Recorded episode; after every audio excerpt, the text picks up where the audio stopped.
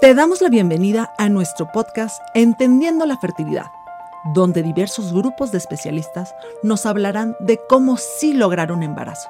En Pronatal, nuestra especialidad es la vida misma.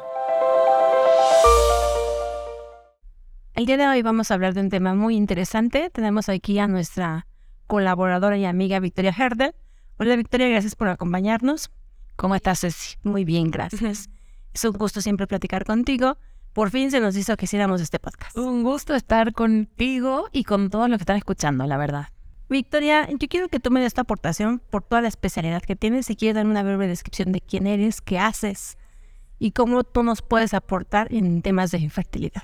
Bien, yo soy Victoria Hertel, soy coach, eh, especialista en wellness consciente. De alguna manera me, ha gustado siempre, me ha interesado siempre eh, abordar a la persona justamente de manera, no me gusta tanto la palabra integral, pero pues de una manera completa, como un individuo completo y no aislado, como muchas veces se lo suele eh, abordar, ¿no? Sobre todo en el paradigma tradicional, que está tan especializado, ¿no? Y que luego pues se nos complica tanto para tener este, resultados. Entonces, eh, he tenido una historia de problemas, de problemáticas de salud bastante interesante y bastante extensa a lo largo de mi vida, en la cual el paradigma tradicional, justamente, digamos, entre comillas, la medicina tradicional, no me resolvía, ¿ok? No me resolvía de fondo. Entonces, eso desde muy chiquita me llevó a buscar eh, cuál era la causa, cuáles eran las causas de eso que estaba pasando y nunca conformarme con la respuesta de, bueno, esto es una condena y esto es así, no se puede cambiar, ¿no? Entonces, pues fui estudiando cada vez más, fui estudiando distintas disciplinas dentro de lo mismo, dentro del tema de salud, nutrición, health coaching, eh, que me llevaron justamente a entender que el ser humano lo que tiene es esto, ¿no? O sea, cuando no está en salud, no, no hay una respuesta binaria o lineal. Pueden ser una multiplicidad de respuestas, de causas, de razones, y que nunca se van a resolver si nada más ponemos una curita superficial. Siempre hay que ir a la raíz y muchas veces esas, esas raíces son muy diferentes. Entonces, eh, eso, eso es lo que me ha llevado a mí a armar mi práctica de, de especialista, digamos, eh, de salud, desde un lugar bastante diferente a, lo que hace la mayoría de la gente, digamos. Pero bueno, esa es mi aportación a, la salud de las personas. Justo es lo que ahorita, eh, cuando platicábamos antes de iniciar esta grabación, hablábamos de toda esta parte de cómo te has ido especializando y cómo te has ido formando. Algo bien interesante que comentaste es, ¿la genética te condena? Exacto. Sabes que justo me acordaba que, bueno, yo estudié biología, siempre me, interesó muchísimo la parte de, de las ciencias naturales desde chiquita y siempre fui como, aunque yo mm, en un principio era como, bueno, no me voy a dedicar a eso, pero siempre me gustó estudiar y, y, eh, como esa curiosidad innata que tenía desde muy chica, después obviamente pues sí me terminé dedicando a esto. Eh, me recuerdo a las clases de biología de la escuela que decían, o sea, les estoy hablando, bueno, yo tengo 36, pues sí, 28 años atrás eh, donde el paradigma todavía era si se te muere una neurona, pues ya no va a volver a nacer otra neurona, ¿no? Y hoy sabemos que eso es falso, que el cuerpo se reconstruye, se restituye, se autosana si nosotros le estamos brindando al cuerpo el entorno y las herramientas que el cuerpo requiere para hacerlo. O sea, el cuerpo es muchísimo más sabio de lo que pensamos. Entonces, justamente eh, a mí me llamaba mucho la atención y justamente por lo mismo, ¿no? De que no se me solucionaban estos temas de salud que yo tenía, de que, bueno, tenemos que buscar un agente externo, una medicina externa que nos resuelva, entre comillas, el problema, pero como por encimita, ¿no? Como a mí me gusta decirle. Y la realidad es que cuando empezamos a conocer nuestro cuerpo, reconectar con nuestro cuerpo, estar más presentes con nuestro cuerpo, más conscientes y dejar de, una, buscar un, una solución, eh, una, una solución, sí, automática, ¿no? Como en una pastillita mágica que venga y te resuelva las cosas. Eh, y otra, cuando todo el tiempo estamos buscando afuera que nos digan qué hacer y que todo sea rápido y que pues yo ya no me tengo que ocupar, pues las cosas no, no, no funcionan así. Cuando uno se conecta Y cuando empieza a buscar realmente las causas y a escuchar el cuerpo, el cuerpo es extremadamente noble y te responde de otra forma también. Entonces, em, creo que vale muchísimo la pena empezar a hacernos, a invertir nuestros recursos, tiempo, energía, atención en entendernos, entender nuestro cuerpo, entender nuestra salud, cómo nuestro cuerpo está genéticamente preparado para funcionar que es en realidad creo que la base de, lo que yo les enseño siempre, ¿no? O sea, genéticamente tu cuerpo funciona de cierta forma, eh, ahora que está todo tan relativizado, ¿no? De que hay tantas dietas y tantos enfoques y es todo tan relativo y para un lado es una cosa y para otro lado es otra. No, no, tu cuerpo tiene unas leyes que lo regulan, que son muy específicas, ¿no? Es como el coche. El coche utiliza combustible, gasolina para funcionar. Si vos le pones arena al coche, el coche no va a jalar, se va a romper. Entonces, eh, ok, dentro de las gasolinas hay calidades, pero tenemos que entender eso. Y eso no es ser. Eh, ahora también está como todo esta, este enfoque de que tenemos que darle como al cuerpo como indulgence, ¿no? Como ser como demasiado permisivos con el cuerpo. Y, y confiar, ¿eh? No, pero es que justamente no confiar es, darle cosas porque pues entonces no, no hacemos dieta, o sea, como un extremo u otro o cuidarnos está mal, o, o, ser como más específicos en la manera en que nos cuidamos está mal, está incorrecto. Entonces, y, y, yo les digo siempre, no, no, o sea, el coche funciona con gasolina. Si vos le pones arena, tarde o temprano va a tronar. Entonces, eh, eso es autocuidado, verdadero autocuidado, ¿no? Entonces, justo, justo en esta parte es, o sea, con la genética tiene la capacidad de regenerarse, de reformarse, Exacto. Lo que pasa es que, a ver, nuestro cuerpo tiene genes, tiene millones de genes. Nuestro cuerpo humano funciona así. Los genes son como llavecitas on-off, o sea, que se prenden o se apagan. Entonces, estos genes con los que venimos, obviamente, pues vienen de nuestra herencia de mamá, de papá, de nuestra familia. Hay un 30% de esto que, por ejemplo, nuestro color de ojos o nuestro color de cabello no se puede cambiar, ¿ok? Es un 30% del, del de la, entre comillas, condena que tanto dicen. Pero es solo un 30%. El otro 70% se trata de el estilo de vida. ¿Qué, ¿Qué, es el estilo de vida? Es, son las elecciones diarias, los hábitos diarios, lo que hacemos en el día a día, lo que elegimos comer, lo que elegimos, eh, los tóxicos a los que nos exponemos, cómo movemos nuestro cuerpo, con qué nos suplementamos, todo, cómo descansamos incluso. Todo eso son elementos que hacen a nuestro estilo de vida, ¿ok? Ahora justamente hay una disciplina que se llama epigenética que estudia la influencia del ambiente, del estilo de vida en la expresión genética del individuo.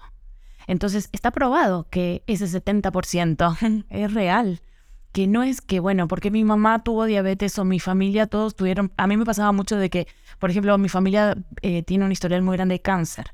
Y yo hubo un momento, o sea, me acuerdo perfecto de, jovencita, que dije, de más jovencita, que dije, a ver, yo esa cosa no la voy a tener. Voy a hacer lo que tenga que hacer, pero yo no voy a tener cáncer, ¿no? Y, sabía que er, era también una elección. Y bueno, trabajo todos los días para eso, ¿no? Y justamente creo que es parte de empoderarse de su salud. No me gusta tanto la palabra empoderar, pero empoderarte de tu salud es saber que tu lección diaria es la que crea lo que estamos teniendo afuera. Desde el punto de vista científico, desde el punto de vista de salud, desde el punto de vista emocional, desde el punto de vista incluso energético, digamos, de energía, nivel de energía, que no es nada como cucú de lo que estamos hablando, pero justamente estos campos energéticos de las cosas también influencian. Justo en esta parte que es lo que nos, en lo que nos tiene aquí, es cómo puedo preparar yo mi cuerpo para un proceso de infertilidad, ¿no? porque es bien sabido que cuando te sometes a un tratamiento, pues entras en un estrés, ¿no? Un estrés desde el momento en que te dices que no puedes tener, en el momento en que te dices que no puedes tener un hijo. Ya eso ya te implica un estrés. Pero ¿cómo puedo yo ayudarle a mi cuerpo a que se prepare y a que esté listo para este nuevo camino que vas a empezar y que vas y que es largo, porque sí, sí es largo, pero ¿cómo le puedo decir yo a mi cuerpo, cómo puedo yo ayudar a mi cuerpo avisarle de que viene algo grande? Bien, esa es una pregunta compleja con respuestas complejas. Y bueno, primero que nada es eso, entender y saber que tu genética no te condena, ¿ok? que puedes elegir y puedes ser y vivir y experimentar algo diferente. No nada más lo que vivió tu familia, ¿ok? Paso siguiente es, ok, ¿cómo puedo yo a través de, ahora que ya sé que este 70% está en mis manos, y eso en todo caso péganselo en, en un post-it en algún lado, ese 70% está en tus manos. Y no es para poner una presión, al contrario es para decir, wow, qué agradecida y qué agradecidos podemos estar de que yo puedo elegir incluso brindarle no solamente a mi cuerpo para tener un, buen embarazo, sino mejorar la calidad de vida de mis hijos y de mis nietos con lo que voy a hacer. Porque justamente genéticamente hoy somos lo que hicieron y lo que eligieron nuestros abuelos y bisabuelos a nivel de epigenética. o sea, ¿qué comieron? ¿Cómo se movieron? ¿Qué ejercicios hicieron? ¿Cuánta exposición al sol, a la vitamina D, a los tóxicos? Todo eso se va transmitiendo en tus genes. Entonces, Em, es una...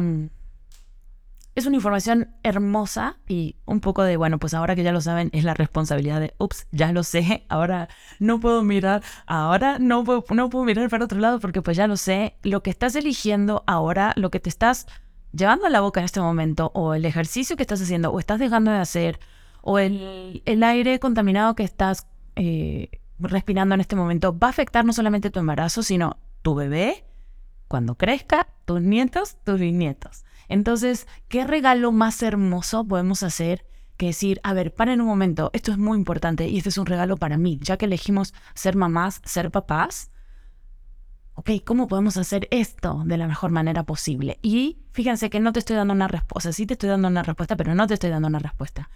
¿Por qué? Porque la respuesta es una pregunta. Siempre les doy eh, bueno, parte de mi especialidad es la parte de mindset, por ejemplo, mindset y emociones. Entonces, siempre les doy esta herramienta de hacer preguntas de, ok, ¿cómo podemos hacer las cosas, no? ¿Cómo podemos lograr esto? Y justo volviendo a tu pregunta más específica, es eh, en cuestión de acciones concretas de hacer día a día, justamente es esto, intervenir tu estilo de vida, entender que lo que estás comiendo sí afecta, ¿no? Entonces, ok, cómo puedo cambiar y cómo puedo mejorar mi alimentación para que sea sumamente nutritivo para mi cuerpo y para mi bebé, ¿ok? Por ejemplo, y entonces ahí empezamos a hacer preguntas y empezamos a buscar hacer esos cambios. La alimentación saludable, lo que es saludable en este, como en esta época moderna, a mí la verdad es que me, genera como muchísimo rechazo porque ese término de lo saludable es tan relativo y está tan basureado, ¿no? Entonces, como que yo les diga, ¿cómo es saludable? O sea, Nel, no, cero. O sea, es, ok, ¿qué es lo realmente saludable? Ahí va la pregunta, ¿no? Porque pues me van a decir, no, tengo que contar calorías, tengo que comer sin grasa, tengo que no sé qué. No, no, no. Yo creo que lo saludable es justo como hablábamos al principio, tiene que ver con cómo está el ser humano genéticamente eh, programado. Entonces, ¿por qué no volvemos, por qué no volteamos a ver un poquito a las costumbres de nuestros antepasados? ¿Ok? ¿Cómo comían? ¿Cada cuánto tiempo comían? ¿Cómo descansaban? ¿Cómo estaban sus ciclos de sueño eh, adaptados a la luz? ¿Ok? Todos los hábitos de la vida moderna han cambiado radicalmente, o sea, nuestro estilo de vida. Ahora hay luz en momentos donde antes no había, entonces los espacios de oscuridad para el cuerpo son muy poquitos. La calidad de los alimentos y todos los químicos que hay en los alimentos pues, que antes no había. Eh, ahora también, bueno, ahora se puso un poco de moda el ayuno, pero es algo que antes, o sea, el ser humano está acostumbrado a pasar largos periodos sin comer. O sea, tu cuerpo, así como está preparado para parir, mujer, quiero que lo sepas, tu cuerpo está preparado para parir. Entonces, ¿cuál es tu trabajo? Pues conectarte con esa capacidad instintiva que tiene tu cuerpo para hacer su trabajo. No tienes que aprender nada nuevo. Simplemente permite que tu cuerpo haga ese trabajo. ¿No? Y en este caso es lo mismo, volver a lo más natural, volver a lo más primitivo, si así se quiere, lo más silvestre, lo más limpio, frutas, verduras, carnes, las carnes, las grasas, grasas buenas. Es muy, muy, muy importante volver a andar descalzo, volver a exponernos al sol de manera segura, obviamente, pues no nos vamos a poner dos horas a, las, a la una de la tarde, ¿no? Pero eh, eh, limpiar nuestros ambientes de químicos, de pesticidas, de perfumes, de un montón de situaciones que van afectando esa expresión genética. Por ejemplo, movernos. Ahora, o sea, justo todos estos enfoques de, del ejercicio, de que tienes que ser super fit o cero fit o no fit, o si haces ejercicio, entonces no te quieres o no te aceptas, pero al final, a ver, nuestros antepasados estaban muy acostumbrados, nuestro cuerpo está programado para moverse. Entonces, ok, ¿cómo le gusta moverse a tu cuerpo? ¿Por qué no nos movemos un poquito todos los días? ¿Por qué no le preguntas al cuerpo, cuerpo, ¿cuánto te quieres mover hoy? ¿Quieres estirar? ¿Quieres caminar? ¿Quieres levantar algo de peso? Em, ¿Quieres, por ejemplo, andar en bici? ¿Quieres correr? O sea, hay cuerpos, por ejemplo, a mí no me gusta correr, a mí no me pongas a correr porque lo detesto, ¿no? Y yo ya sé que justo estando en la pregunta es como yo voy a saber qué, qué es lo que mi cuerpo requiere si es que no tengo, por ejemplo, una interpretación genómica que siempre sé. Eh, la interpretación de mis genes, que hay estudios más complejos que donde podemos obtener esta información de qué genes tenemos y cuáles están expresados y cuáles no. Pero bueno, no mucha gente lo tiene. Entonces, ok, ¿por qué no estamos un poquito más presentes con, esa, con esas elecciones? ¿Es lo cómodo? No, no es lo cómodo. ¿Es lo instantáneo? ¿Es la pastillita mágica? No, no es la pastillita mágica. Pero le puedo decir que es lo más... Em, rewarding, como lo, lo, lo, que más te da realmente buenos resultados, no solamente por el resultado en sí, sino por el bienestar que uno experimenta, la plenitud, el gozo. Ok, entonces hablando de todo esto que lo hago cómo sería lo que es la medicina de estilo de vida. Em, tengo entendido que son varios pilares, pero ¿cuáles son los principales que tendríamos que analizar y que enfocarnos para mejorar eh, en este proceso de fertilidad?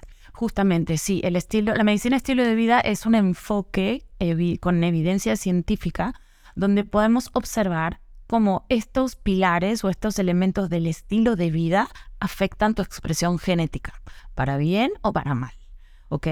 Estos pilares, bueno, tienen que ver con lo que les comentaba recién, alimentación, ejercicio o movimiento, descanso, exposición a tóxicos, exposición al sol, básicamente.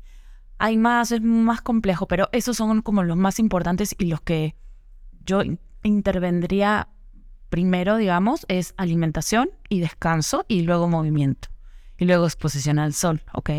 y a tóxicos. O químicos, ¿no? Porque pues a veces una, una vitamina pues te cambia químicamente, queramos o no. Este, entonces es hermoso porque si yo sé que me quiero embarazar primero, ok, ¿por qué no tomamos las cosas un poquito con calma y decimos, bueno, voy a empezar estos cambios, justamente que no me van a contribuir nada más a mí y a mi bebé, sino a otras generaciones? Y empezar a hacer esos cambios, yo empezaría por la parte de alimentación, ¿ok? Y justo mi punto es como hay ciertos, y este es un concepto tan importante ya en cual nadie, o sea, casi nadie habla de esto, ¿no? De que el balance no existe. O sea, el balance es un mito, eh, porque justo te dicen, no, no, hay que balancear y hay que comer un poco de todo. No, justo hay maneras o situaciones en las cuales el cuerpo humano, o sea, eh, alimentos en los que el cuerpo humano no, no está preparado químicamente para procesar. Modernamente los estamos consumiendo, sí, pero originalmente no existían y justo son los que nos están enfermando. Entonces, ¿por qué los voy a seguir consumiendo? Porque alguien una vez me dijo, no, no, hay que tener, hay que hacer balance, hay que comer un poco de todo si sabes que esto no te está haciendo bien. Me estoy tomando justo un litro de gasolina, un trago de gasolina. Si yo sé que mi cuerpo no lo, no lo va a procesar. Ah, pero eso, pero me gusta, pero me hace sentir bien, pero bueno, es un poco de balance. Sí, pero tu cuerpo no lo procesa, le hace daño. ¿Por qué no lo dejas? ¿No? Entonces, como que yo, yo soy muy a favor de, de no es que les quiero detonar el, el talk de, bueno, dejar todo, ¿no? Pero justo hay ciertas cosas que definitivamente hay que priorizarlas. Entonces hay ciertos grupos de alimentos o ciertas circunstancias en las cuales están hechas esos, esos alimentos que no te hacen bien. Entonces, ¿por qué las vas a conservar? Y dentro de los demás grupos de alimentos o de, dentro de los alimentos más limpios, lo que quieras. O sea, yo tampoco soy fan de, contar calorías para nada, al contrario, de, de, hasta que tu cuerpo esté satisfecho, realmente satisfecho, y que consuma muchas grasas buenas, proteínas, animales, de, de, animales eh, alimentados con pasto, por ejemplo, libres de hormonas, ese tipo de cosas, sí, me vas a decir, sí, pero es más caro y no los consigo tan fácil. Y sí, pero esa es la inversión que estás haciendo. O sea, yo les puedo asegurar de que yo a mis hijos consumimos ese tipo de alimentos, pero nunca vamos al doctor, la verdad. O sea, somos pésimos pacientes, porque pues esa, esa toda inversión que nos ahorramos un montón de dinero en, en otros problemas. Entonces, créanme que ese, ese cambio en la calidad alimenticia, por ejemplo, de consumir alimentos orgánicos, más limpios, pues no procesados, las carnes igual de, de, animales eh, libres de hormonas, etcétera, etcétera, grasas buenas, realmente sí te da, o sea, sí son una, inversión en el terreno donde luego se va a plantar esa semillita, ¿no? Y hago mucho hincapié en la parte de las carnes porque mm, por más que para mucha gente sea como que le estoy pushando un botón ahora con todo esto del veganismo y vegetarianismo, nuestro cuerpo también está programado y eh, fabricado para consumir carnes. Entonces, sobre todo si vamos a generar un ser humano, vamos a estar generando huesos, eh, músculos, etcétera, etcétera, nuestro cuerpo requiere esa materia prima, ¿ok? Entonces, eh, los aminoácidos que forman las proteínas, que están en, en la proteína animal, son sumamente importantes para esta, esta tarea. Entonces, sí se las recomiendo mucho. ¿Cuánto tiempo estimas que tiene que empezar a iniciarse la preparación cuando estás buscando un proceso de, de, tratamiento de fertilidad? Ayer. Ayer. El tiempo que más puedan, el tiempo que más puedan, la verdad. Em, pues si no tienen, o sea, si tienen tiempo, eh, entre tres y seis meses, yo recomendaría. O sea, si no les surge, porque sí los cambios son tremendos. Victoria, ¿algo más que nos quieras aportar? sí, que no le tengan miedo, que no le tengan miedo a, a los cambios, a estos cambios. Sabemos que luego eh, nos pasa mucho que como mamás o personas que están en todo, este proceso de eh, buscando un bebé y todos los cambios hormonales en el medio, pues nuestras emociones cambian, estamos nos sentimos diferentes, nuestros cuerpos también cambian. Y que justamente eso, que se apuntalen, o sea, la parte, por ejemplo, de la alimentación es como una base bioquímica muy segura para ustedes, o sea, para, para todas estas personas. Entonces, no hay manera que yo pueda quitar una ansiedad si no voy a intervenir primero lo que la persona está comiendo, por ejemplo, o cómo está durmiendo, pero cómo está durmiendo está influenciado por lo que está comiendo. Entonces, este es como un lugar seguro o sea, invertir en la calidad de lo que están comiendo y en justamente como dejar de comer cosas que nos hacen daño y sumar cosas que nos hacen bien, que nuestros cuerpos requieren, como por ejemplo grasas buenas, proteínas, etcétera, etcétera. Es como el lugar seguro donde ustedes van a tener como esa base que se requiere incluso para, para sus propios cuerpos generar los neurotransmisores, las hormonas, todos los químicos que su cuerpo requiere para que ustedes emocionalmente estén más estables en el proceso y no les afecten los cambios. Por eso es súper importante que los alimentos que elijan sean altamente nutricionales, nutritivos, porque justamente eso es lo que el cuerpo utiliza para construir estos químicos tan importantes. Entonces, em, eso, no le tengan miedo al cambio y siempre busquen, si, si, si hay algo donde ven que no, que nada más no pueden, busquen ayuda. Eh, no, no tengan miedo de levantar la voz, de decir, esto no está bien, esto no está funcionando bien conmigo, no me siento bien de tal forma. O sea, no hay nada malo con nosotros, con ustedes. Entonces, eso y muchísima paciencia y creo que el elemento más importante es muchísima gratitud para el cuerpo, ¿no? El cuerpo de ustedes que estén en ese proceso. Entonces, todos los días conecten con él, háblanle, no solamente al bebé, digamos, al cuerpo, al cuerpo de ustedes, porque él es el que está en ese proceso. Pregúntenle justamente qué requiere para que este proceso sea más fácil, ¿no? Entonces, pues eso. ¿Cuáles serían así como tus tips, así como si tú estuvieras en un proceso de fertilidad, que dijeras, y con la experiencia, con la expertise que traes, que dijeras, me voy a enfocar en estos tres puntos clave para que mejorar tanto mi reserva ovárica como mi calidad ovárica, como para sentirme mejor y estar lista para recibir eh, que el bebé se implante? Excelente pregunta. Eh, bueno, para los que no saben, soy mamá, tengo dos hijos que nacieron aquí en Pronatal, en Agua. Entonces, eh, te voy a compartir un poco lo que sí hice con mis dos hijos, ¿no? Eh, básico fue súper limpiar la alimentación, o sea, irme al máximo lo más limpio posible y a la vez que más limpio, sumar cantidades si mi cuerpo lo requería. O sea, jamás me iba a quedar con hambre. Es más, no les recomiendo eh, que se queden con hambre nunca jamás. Entonces, coman lo que quieran, como quieran, o sea, las cantidades que quieran, pero de una mm, calidad que esté súper limpia. Entonces, eso, por un lado. El dos es prioricen su descanso, ¿ok? Procúrense su descanso, o sea, el descanso, y nos pasa mucho a, yo también lo veo con otras mamás, ¿no?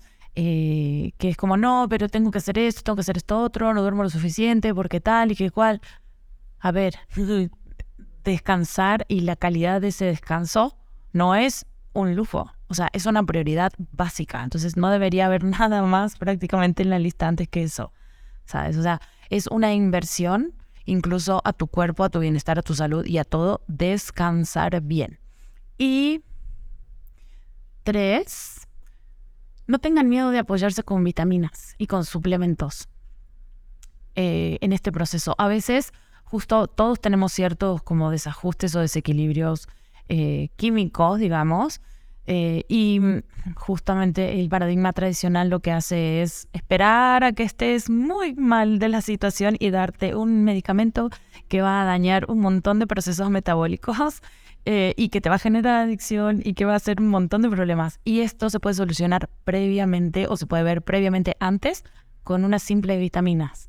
Entonces, a veces requerimos tantito apoyo con algunas vitaminas, por ejemplo, para descansar mejor. Entonces no tengan miedo de apoyarse en las vitaminas. Es mejor tomarse unas vitaminas que tomarse un medicamento de por vida, ¿saben? Entonces yo creo que esas son las tres cosas. Y un último tip, que es el cuarto así de regalito, es inviertan en ustedes en su bienestar emocional y psicológico. Eso, eso, eso, eso. Pónganse siempre primeras, eso. Pues muchas gracias por tu participación y por tu aportación. Les mando un abrazo, muchas gracias por la invitación. Bueno, para concluir, es este tema que creo que es el más importante en la medicina, porque la medicina es la salud y la salud es el equilibrio biopsicosocial y ese es el estilo de vida, el cuerpo, la mente y el ambiente. Y una de las dificultades médicas que nos no abordamos o no queremos o no sabemos abordar es cómo reducir los niveles de noradrenalina que se producen en el cerebro y que estos están predeterminados desde la vida intrauterina y que se activan con la conexión que tenemos con los padres. Y después de la madurez sexual, estas reacciones, eh, de hecho antes de la madurez sexual, se empiezan a expresar y ese es el origen porque la noradrenalina produce miedo y dolor en el corazón. Entonces, después de la madurez sexual, pues no lo podemos apagar, pero lo podemos controlar. Y la medicina ha tratado, principalmente Oxford, que está muy avanzado en lo que es psicoeducación, en lo que es autorregulación, con las diferentes técnicas que hay. Y ellos nos ayudan a que mm, cuando trabajamos en autorregulación y el control genético eh, positivo, eh, se generan estrategias y herramientas prácticas que de un día para otro te cambian la vida. El principal componente de esto es conocer cómo funciona biológicamente el cerebro, porque no lo conocemos. No sabemos las diferencias entre eh, un hombre o una mujer, que el cerebro es completamente distinto, y cómo un hombre puede tener o una mujer un espectro en su estimulación de estrógeno y testosterona. Los dos tenemos lo mismo y hay hombres que predominan más el estrógeno y es más artístico, más intelectual, Em, requiere mucha más explicación y hay otros hombres que predomina la testosterona donde es muy simple y hay una dirección que no requiere mucha explicación. Y la mujer es lo mismo. Por ejemplo, gran parte de los problemas en la salud es que la mujer cuando despierta en las mañanas, su cerebro, por el efecto del estrógeno, en cualquier edad, de hecho después de la madurez sexual, porque los niños y las niñas antes de la madurez sexual son exactamente igual que los hombres. En las mañanas no es buen momento para corregir ni para mm, coordinar cosas administrativas porque la mente está en modo de estimulación. en modo de idealización. El cerebro va en modo automático corriendo. No lo traemos, los niños no pueden en las mañanas. En las noches el cerebro entra en una fase de protección en la cual si te pones en modo avión, o sea, si existe y existe súper bien. Por eso a los niños tampoco es buena idea corregirlos o poner límites en las noches. Tiene que ser a mediodía. No, no, no nos da. Y la mujer es completamente al revés. Y entonces si eres completamente al revés biológicamente y, no tenemos conciencia de esto, es muy fácil que en la mañana que tú empiezas con tu cerebro con mil ideas y cosas y tengo que hacer y pendientes, y si los quieres abordar en la mañana generas mucha tensión porque tu ojo, tu mirada cambia y esa mirada maternal se hace mirada mental, deja de ser con el corazón y es con la mente. Y en las noches genera mucho enojo. Y si es mujer con mujer que dialogan, eh, generan competencia a mediodía. Entonces, eh, una de las grandes recomendaciones, creo que es la principal, eh, bueno, son tres las principales. Una es en las mañanas, principalmente en la mujer, escribir todo lo que se le venga en la mente en forma de propuesta. Solo propuesta. Si vas a hacer eh, em, eh, cambiar eh, una pared el miércoles a las 3 de la tarde con el señor Javier, voy a hacer la cita y voy a cambiar la pared. Tienes que proponer, porque si haces el plan A, B, C y te tomas el tiempo, generas angustia tienes que empezar a traducirlo un poco como, como el niño, como el hombre. Es el plan A. Voy a escribir el plan A. Tu mente hace el A, B, C, un poco de tiempo y lo escribes. Solo la propuesta. Si estás eh, tensa conmigo porque hubo em, un mal día, ¿qué propones? Ah, pues que me escriba una carta de esto que, me lleve a comer en esto que. Entonces, propuesta para no generar emoción. Cuando nos envían la propuesta por escrito, se controla la adrenalina muy fácil. No hay adrenalina, solamente la, elevamos para un estado de alerta, para sobrevivir, pero no generamos tensión. Cuando no conocemos esto, eh, los niños se tensan mucho en las mañanas y en las noches se duermen con angustia.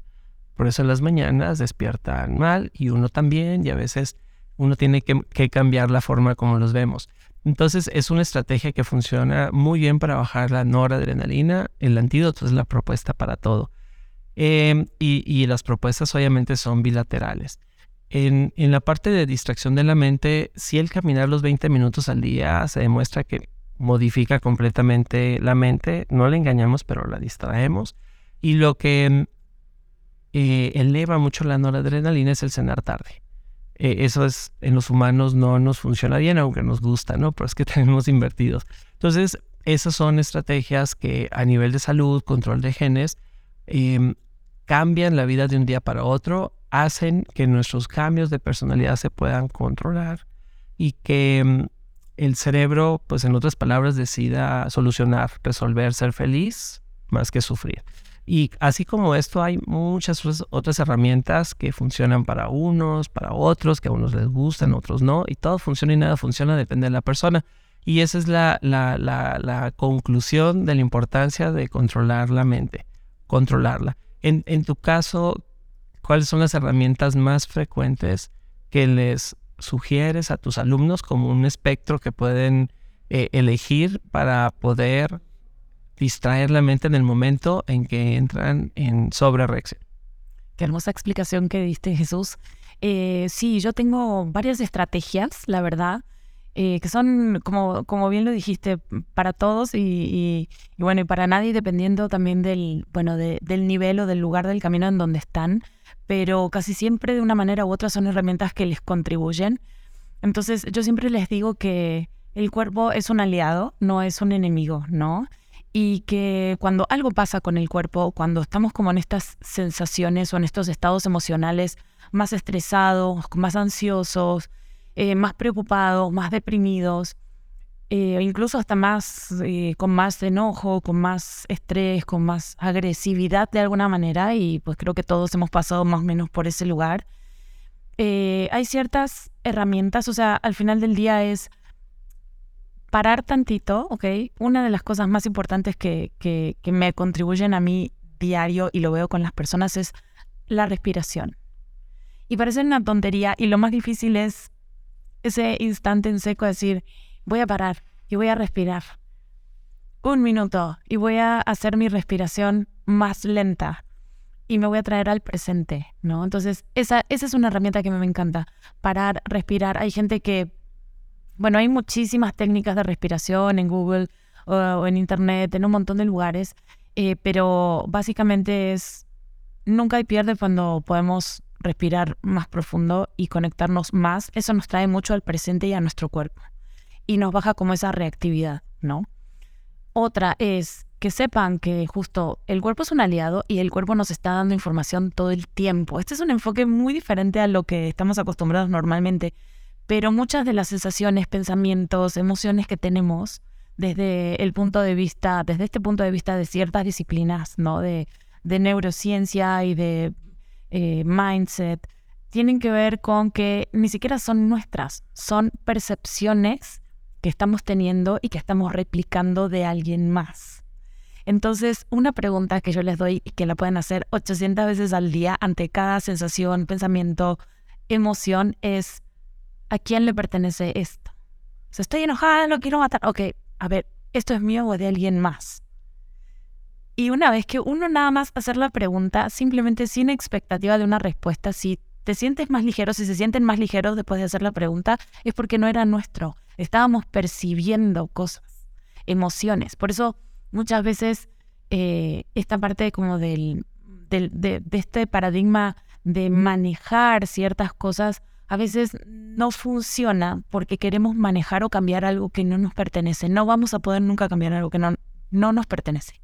Entonces, por eso la importancia de la pregunta, ¿verdad? ¿Esto es mío o es de alguien más? ¿A quién le pertenece esto? Y eso le va a dar muchísimo espacio. Les recomiendo que apliquen esa herramienta tres días seguidos y pues si persiste, pues ya vamos a, otros lados. Otra herramienta que a mí me encanta y que me ha cambiado la vida a mí y a mis clientes es, por ejemplo, otra de las técnicas que ya tienen que hacerlo con un facilitador o un practicante son las barras de Access. Que yo la verdad me, encanta Access. Yo soy coach, que he estudiado muchas disciplinas de coaching, programación neurolingüística, etcétera, etcétera. Y cuando encontré Access me, me, encantó y empecé a investigar cada vez más porque esas herramientas me, contribuían a cambiar cosas que con otras disciplinas y durante muchísimos años no podía cambiar. Y vos Jesús que me conoces, me conoces de hace tantos años y de pospartos y de... Mm, ¿No? O sea, sabes que yo era una persona diferente en aquel momento y que he pasado por mis complicaciones. Eh, y sin embargo, eh, la contribución de una sesión de barras, o en este caso de hacer, por ejemplo, cuatro semanas seguidas una sesión de barras, aunque sea 20 minutos, les da un espacio y una posibilidad de hacer cambios eh, enorme. Entonces, se las recomiendo mucho que prueben, que, que, que, no me crean tanto en la teoría o no, porque es como decirles, bueno, ¿cómo se siente hacer ejercicio? Pues, ¿cómo te explico cómo se siente hacer ejercicio? Mejor hacer ejercicio y vas a ver qué rico. No, entonces las barras lo que son, bueno, son básicamente 32 puntos en la cabeza que vamos presionando suavemente y van permitiendo como cierta liberación de energías que están guardadas o bloqueadas en nuestro cuerpo. Porque aparte nuestro cuerpo va guardando un montón de información, un montón de emociones, un montón de puntos de vista, juicios, y mm, justamente activar esos puntos lo que hace es que nos permite cambiar mucho más rápido y liberarnos de esos juicios, de esos puntos de vista eh, mucho más rápido. O sea, para mí cada vez que me hago una sesión de barras es como el equivalente a, un masaje cerebral. O sea, es como que me descontractura el cerebro. Y miren que me he hecho 20 mil millones de sesiones de barras. Pero yo que tenía ansiedad, que he tenido mis depresiones postparto, que he tenido un montón de situaciones, el, espacio y la ligereza que se siente después de una sesión de barras no tiene, no tiene comparación. Es como ir en este estado meditativo todo el tiempo. Entonces, sí se los recomiendo mucho más si están embarazadas, nada más dense la chance. Hay muchísimos practicantes y facilitadores de barras en, todos lados, entonces nada más siga su saber de con quién, qué, facilitador o qué especialista le va a contribuir, pero sí pruébenlo. pues muchas gracias y aparte a mí me tocó experimentar la, la sesión de barras y sí es una muy buena herramienta, muy buena estrategia y y hay que tener acceso información para poderlo practicar y ver para cada quien qué es lo que sirve y qué no. Por eso siempre nos preguntamos a ti qué te hace enfriar tu mente cuando hay agitación en ciertos momentos del día. Y yo siento que esa es la conclusión de este tema, el poder controlar ese impulso que no viene del corazón sino de la mente, es lo que ayuda a que nuestra adrenalina se controle y no se nos expresen las tendencias y los cambios eh, que tenemos en nuestro, en nuestro actuar y en nuestra expresión corporal en el día al día. Ojalá que podamos compartir esta información, que les sirva esta información que seguramente va a cambiar la forma como vemos la, salud, la regulación y que sepamos que hay muchas estrategias para finalmente ser felices y no sufrir y que la salud sea eh, quien nos dé un mejor resultado y no la medicina. Pues muchas gracias por estar con nosotros en este podcast, Victoria. Gracias, Jesús, un lujo. Muchísimas gracias.